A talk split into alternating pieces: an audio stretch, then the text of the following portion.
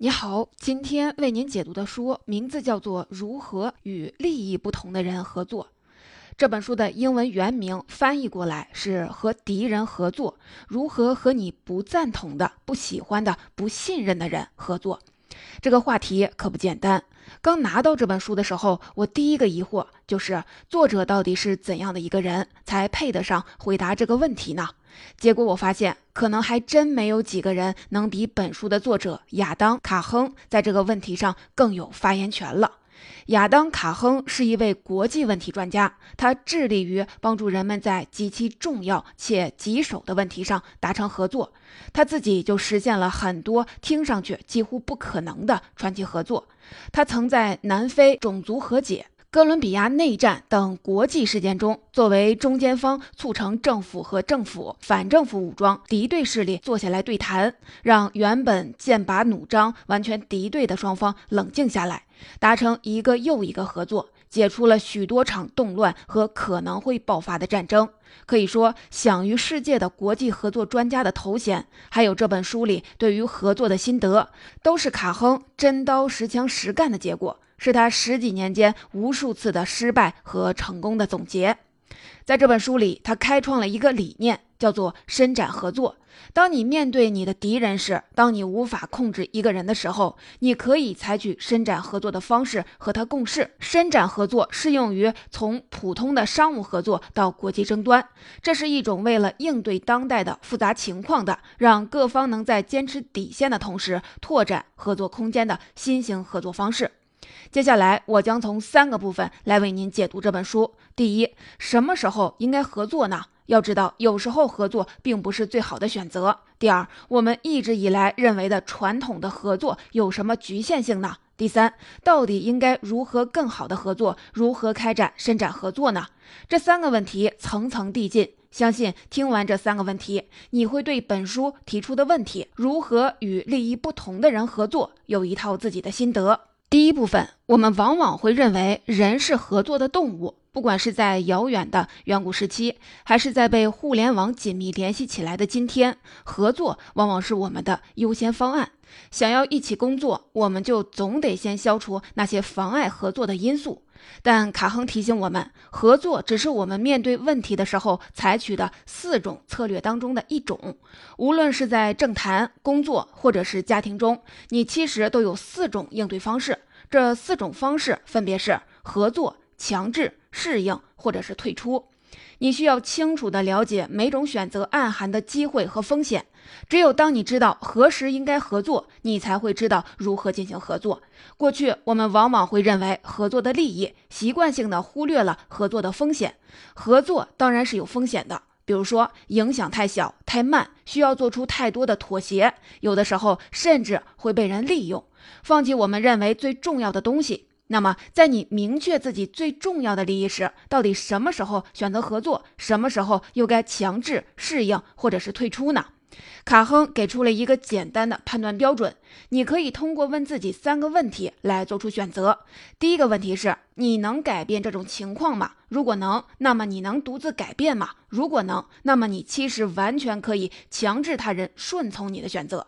虽然这样听起来很残酷，但实际上就是这样的。我们能用各种手段来引诱或者是挫败他人。或者运用思想技能、权威、金钱、武器来让他人同意我们的观点，但是强制存在一个问题，就是强扭的瓜不甜。当我们推进事情时，和我们持不同观点的人会反对，他们或许会明着反对，更常见的是他们会消极抵抗。现在再回到第一个问题，你能改变这种情况吗？如果你完全不能改变这种情况，那再问一个问题，你能忍受这样的情况吗？如果能，你可以选择适应，就像刚刚我们说过的那样，只不过我们变成了那个被强扭的瓜。如果你不能忍受这一切，你可以选择退出，不玩这个游戏。也就是说，仅仅在你能改变现状，但不能独自改变这种情况，此时的合作才是有意义的。举个例子，你就能更好的明白为什么合作只能在一定条件下才会发生。合作其实并不是唯一的选择。卡亨创立了一个国际的项目——可持续食品实验室，致力于让跨国企业、科研机构和政府们联合起来，实现更加可持续的全球粮食系统。让卡亨印象深刻的是，这样一个听上去非常有意义的项目，有三个组织经过深思熟虑后，竟然坚定地拒绝了加盟。我们来听听他们的原因吧。一家公司表示，他们更愿意自己追求可持续发展，这样他们会有独特的竞争优势。一家政府机构认为，他们的角色是独立于其他组织进行工作，这样他们就可以不带偏见地制定和执行法规。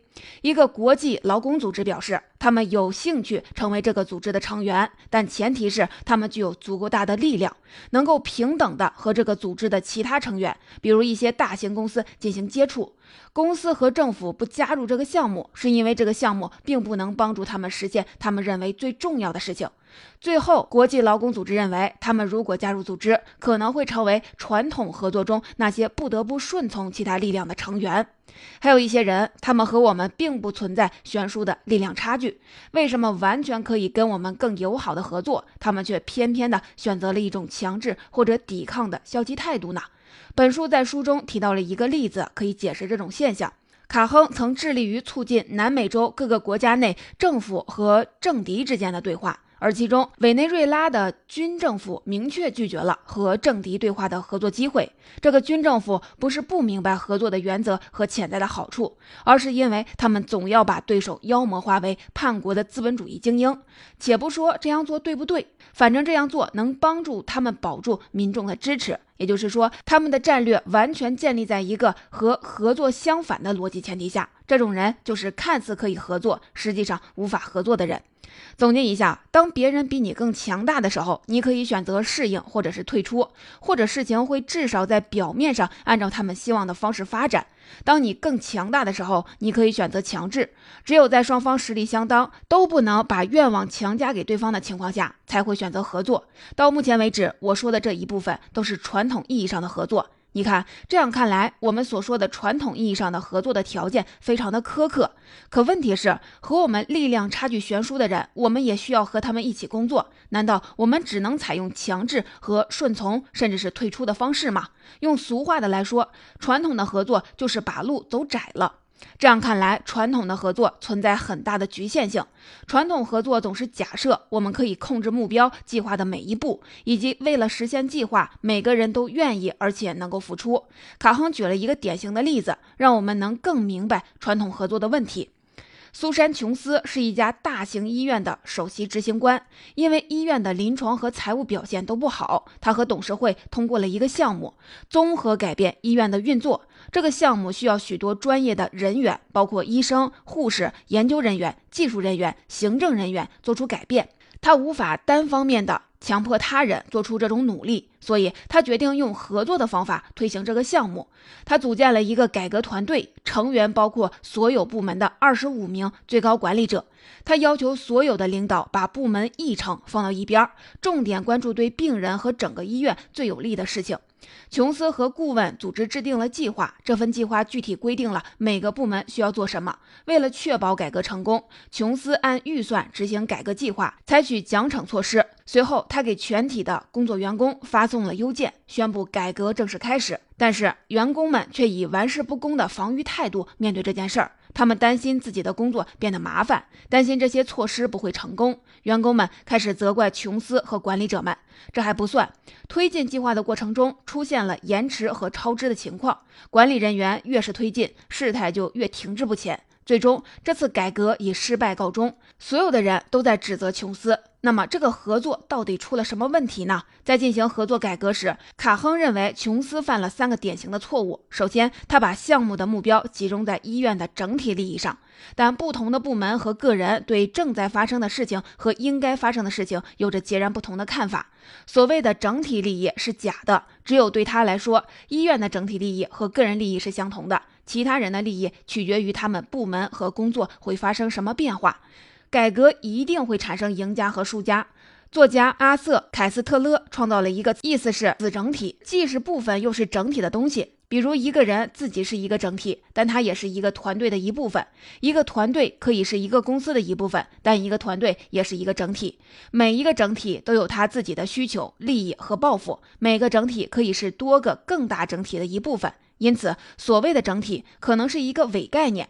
声称要专注实现整体的利益是一种操纵或者是误导，它真正指的是发言人的对我来说最重要的整体的利益，潜台词是要求其他人把个人的目标放在一边。要想达成合作，就必须关注多个嵌套或重叠的整体的利益。第二，琼斯并不清楚每个部门一线面对的情况。改革不应该在现有的固定的选项中进行选择，而应该在工作展开过程中共同创建新的选择。琼斯自以为是把这个过程简单化了，试图操纵整个进程。第三个错误在于，琼斯和管理者们认为变革管理意味着让其他人，比如说下属、供应商、病人，改变他们的价值观、想法和行动。这暗示着地位更高的人在改变地位较低的人，这让每一个人都处于防卫状态。人们可能不讨厌改变，但他们不喜欢被改变。琼斯的改革就是一个典型的传统合作。传统合作是这样的：我们所有人需要在一个团队中朝着一个方向前进，就应该发生的事儿达成共识。要有人确保有成果，有人督促所有人做需要做的事情。也就是说，这种合作必须可控。像是一场计划好的会议，但实际上这种合作不过是领导者把他的观点强加于人，尽可能让其他人的想法和行动与他的目的保持一致，尽他所能达到他的目的。于是，传统的合作往往会演变为一种强权。传统的合作侧重于服从和参与，没有为每一个成员的坚持留出空间。这种合作要求每一个成员心往一处想，劲儿往一处使。但如果我们需要和更多的人开展合作，他们可能比我们强大，可能比我们弱势，可能和我们非常不同，甚至可能对我们有敌意。我们就不能再要求每个人都和我们想的一样了。管理学教授明茨伯格说：“实现策略有两种截然相反的方式，一种是采取完全贯彻意图的深思熟虑得出的策略，另一种是在没有意图的情况下采取紧急策略。第一种几乎是不可能实现的，因为它要求环境必须是可预测的、完全友好的、处于组织的控制之下，意图必须是所有行动者共有的。”因此，我们必须学会一种新型的合作方式，才能在这个充满变数的时代里做成更多的事情。为了能让更多的人在更多场景下合作，卡亨的观点实际上是不妨降低合作的标准，拥抱不确定性，用行动采取计划。而这种新型的合作方式被卡亨称为伸展合作。他认为，伸展合作是适应这个快速变化和多元合作时代的一种新型的合作方式。那么，伸展合作是如何让多个意见不同的个体凝结成一个整体的呢？要想明白人和人如何合作，我们先要了解人类形式的底层逻辑是什么，就是力量和爱。力量和爱听上去啊很虚，别急，我们分别来看看力量和爱是如何指导我们行为的。卡亨认为。力量的驱动力表现在实现自身和坚持的行为上，进而产生了差异和个性。各个部分相互独立运作。那些充满力量的人总是表现出“我要什么”的欲望，他们很有主见，他们渴望被认可，他们希望事情按照自己的意思来。而爱是表现在让部分连成整体、参与的行为上。爱会让人愿意共享信息和能力。那些充满爱的能力的人，则会关注每一个人的感受，让大家团结为一个整体。其实每个人和每个团体都拥有这两种驱动力。要想促成生产合作，要想和利益不同的人合作，我们必须同时运用这两种驱动力。马丁·路德·金说：“没有爱的力量是鲁莽和滥用的，没有力量的爱是多愁善感和虚弱的。”在稍后的例子里，我将为您展示一个好的合作是如何运用这两种驱动力的。伸展合作里，每个人的行动比所有人达成一致更重要。关键是创造条件，使参与者能够自由的、富有创造性的行动，并由此创造出前进的道路。伸展合作需要我们在不确定和争议中前进。相比制定计划，团队更需要统一对现状的认知，并积极采取行动。组织理论家卡尔·韦克讲述了一个一群士兵在瑞士进行军事演习的故事。一支匈牙利的小分队驻扎在阿尔卑斯山上，中尉派出了一支侦察部队进入冰天雪地的荒野。结果出发了以后下了两天雪，侦察部队没有回来。中尉担心自己把战友害死了，但第三天部队回来了。中尉问他们是怎么回来的，他们说在山中他们迷路了，就绝望地等待着死亡降临。但是后来发现有一个人兜里有一张地图，于是他们冷静了下来，搭起了帐篷，熬过了暴风雪，然后用地图找到了他们的方位。顺着地图，他们回到了这里。中尉接过了这张了不起的地图，仔细看了一会儿，他惊奇地发现，这不是阿尔卑斯山的地图，而是比利牛斯山的地图。这个故事完美符合明茨伯格说的第二种实现策略的方式，在没有意图的情况下采取紧急策略。所以你看，合作团队的进展究竟是怎么取得的呢？人们能找到前进的道路，并不一定是因为他们有一幅好的地图，或者是有一个好的计划，而是因为他们开始行动，行动产生了切实的结果，这让他们发现正在发生什么，需要解释什么，下一步需要做什么。他们需要的是对挑战的一种共识，这个共识也许比某个清晰的计划更重要。在这个故事里，这个共识就是：如果不在暴风雪中活下来，我们就会丧命。这是比任何目标和愿景都要有效的共识。这时，一个小队就会像一个人一样团结。除了灵活机动、伸展合作的另一个好处是，你可以和你不信任的人，甚至是敌人共事。你的敌人可能完全不想和你成为一个整体。因此，此时好的合作方式不再是专注于团队的利益与和谐，去达成一个优秀的整体，而是拥抱冲突和联系，接受成员是多个不同的子整体的事实。你们合作的目的并不是成员之间的友谊，而是改变现状。你和你敌人合作的共识只有一个，就是你们都认为事情需要改变了。二十世纪六十年代以来，哥伦比亚一直是世界上暴力问题最严重的国家之一，武装冲突不断，数十万平民死于内战，数百万的平民逃离家园。一九九六年，胡安·桑托斯和作者卡亨曾经共同创办了一个名为“哥伦比亚命运”的组织，他们邀请武装游击队。独裁政府、知识分子、毒贩、财阀一起坐下来谈谈，探讨哥伦比亚的未来。在会场上，几乎每个人都是彼此的敌人。这群人有一个共同点，他们都同意哥伦比亚不能继续这样下去了。在会议上，大家轮流发言。卡亨注意到，所有的人都用了这样一个句型：“我看到的事实是。”比如，我看到孩子们和妇女们流落街头，无家可归；我的店铺被炸毁了，我承受了经济损失。卡亨把这种表达方式称为下载。下载是发言人在表达自己的诉求和利益，这当然也是事实的一部分。卡亨提到，除了下载，其实还有三种表达方式，它们分别是辩论。对话和自然呈现，下载和辩论带来的结果都是重演旧有的现实。不同的是，辩论是一种个人意志优先的表达，它强调的，在我看来，这种表达看似是咄咄逼人，不够友好。但是卡亨提醒我们，辩论会让人们意识到，对方跟自己的观念都仅仅是一种观点，而不是事实的全部。在这种碰撞中，事实可能会逐渐的清晰起来。自然呈现和对话则是两种旨在创造新的现实的沟通方式。对话依然是个人意志优先的，强调以我的经验来看，但它比辩论的态度更具有建设性，更有利于合作。在合作中，最好的一种沟通方式就是自然呈现。自然呈现强调的是，现在我在这里注意到的是。这种沟通的方式引导所有的成员感受现状，感受他们需要解决的问题。在一次会议上，一位牧师就用了这种表述方式。他讲了一个故事：他来到武装动乱过的村子，发现万人坑里总有细小的骨骼。他问法医是否有人在被屠杀前骨折。法医说没有人骨折。你看到的那些小骨头是孕妇的胎儿身上的。牧师讲述这个故事的时候非常平静，没有怨恨任何人的态度。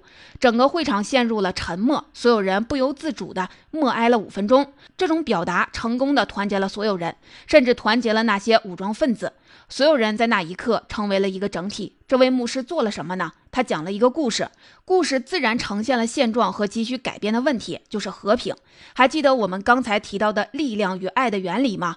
牧师讲的故事的这个行为，就同时具有爱和力量两种驱动力。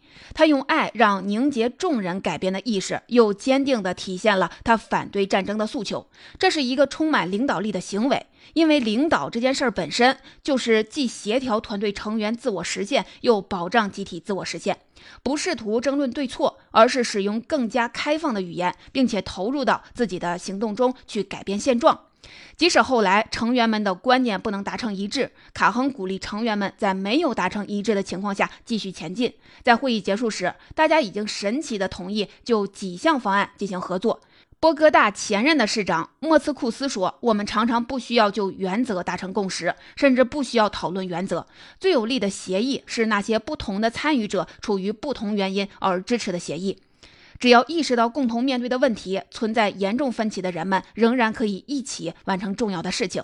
这个组织后来非常的成功，为结束哥伦比亚长达五十二年的内战做出了突出的贡献。”哥伦比亚命运的经历一直激励桑托斯从事政治工作。身为经验丰富的政治家，都尚且不能做出一个计划，保障每一步都如此执行。身为普通人，我们更不会在开始之前就得到一个完美的最佳方案，让各方都对问题和解决方案达成一致。正确的做法是在试验中摸索出前进的新的可能性。这可能让人很不安，但这会马上让事情运转起来，而不是让各方对原则陷入争吵。那么，作为个人，我们生活中可能没有那么多充满矛盾的会议场合，不妨来看一个更接地气的例子。有一对老夫妇，他们很担心儿子鲍勃的债务，他们总是帮助儿子来还贷。最近一次，他们说这将是最后一次了。儿子回家和儿媳抱怨，父母依仗着给钱就盛气凌人，他拿了钱就失去了尊严。也就是说，老两口既花了钱，又招致了儿子的怨恨。如果他们采用伸展合作，使用更加开放的语言，并且投入到自己的行动中去改变现状，事情就会不一样。他们是这样做的：老夫妇俩和儿子坐下来谈了谈。父亲说，他为儿子的行为感到愤怒和无助；母亲说，他担心他的孙辈，他也担心儿子的债务会影响到他们老两口的安逸晚年。儿子说，他的全部精力都在他苦苦经营的生意上，他希望得到家人的支持，而不是指责。其实这次对话没有达成任何共识，但是因为大家选用了更开放的语言。所有人都感觉对方更加理解自己的处境了。他们其实也不知道正确答案是什么，但是这次谈话以后，大家都决定要行动起来了。父亲为儿子找到了一家肯贷款的银行，老夫妇周末承担起了照看孙辈的责任，而儿子也不再跟父母借钱。得以从家务中脱身的儿媳，在母亲的帮助下找到了一份工作，并且负责打理家里的所有账务。你看，其实挑战依然在，也没有变轻松。但每个人都专注于自己能为改变现状做些什么，而且每个人的每个行为都富含有力量和爱意。每个身处其中的人都会获得切实的改变。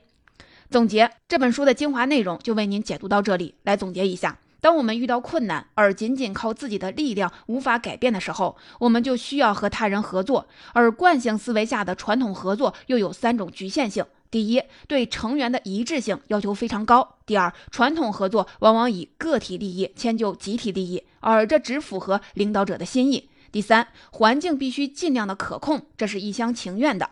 那到底应该如何更好的和更多的人合作呢？作者给出的回答是开展伸展合作。伸展合作需要我们做出三个转变：第一，在开始合作工作方面，重要的不是仔细的执行一个优秀的计划，实现商定的目标，而是达成共识，分头采取行动，并从行动中及时的反思总结和学习来取得进展。第二，在合作伙伴关系方面，重要的不是团队的集体目标或者是和谐关系，而是允许冲突存在。第三，身为一个个体成员，参与合作时要运用爱和力量两种驱动力，不试图争论对错，而是使用更加开放的语言，并且投入到自己的行动中去改变现状。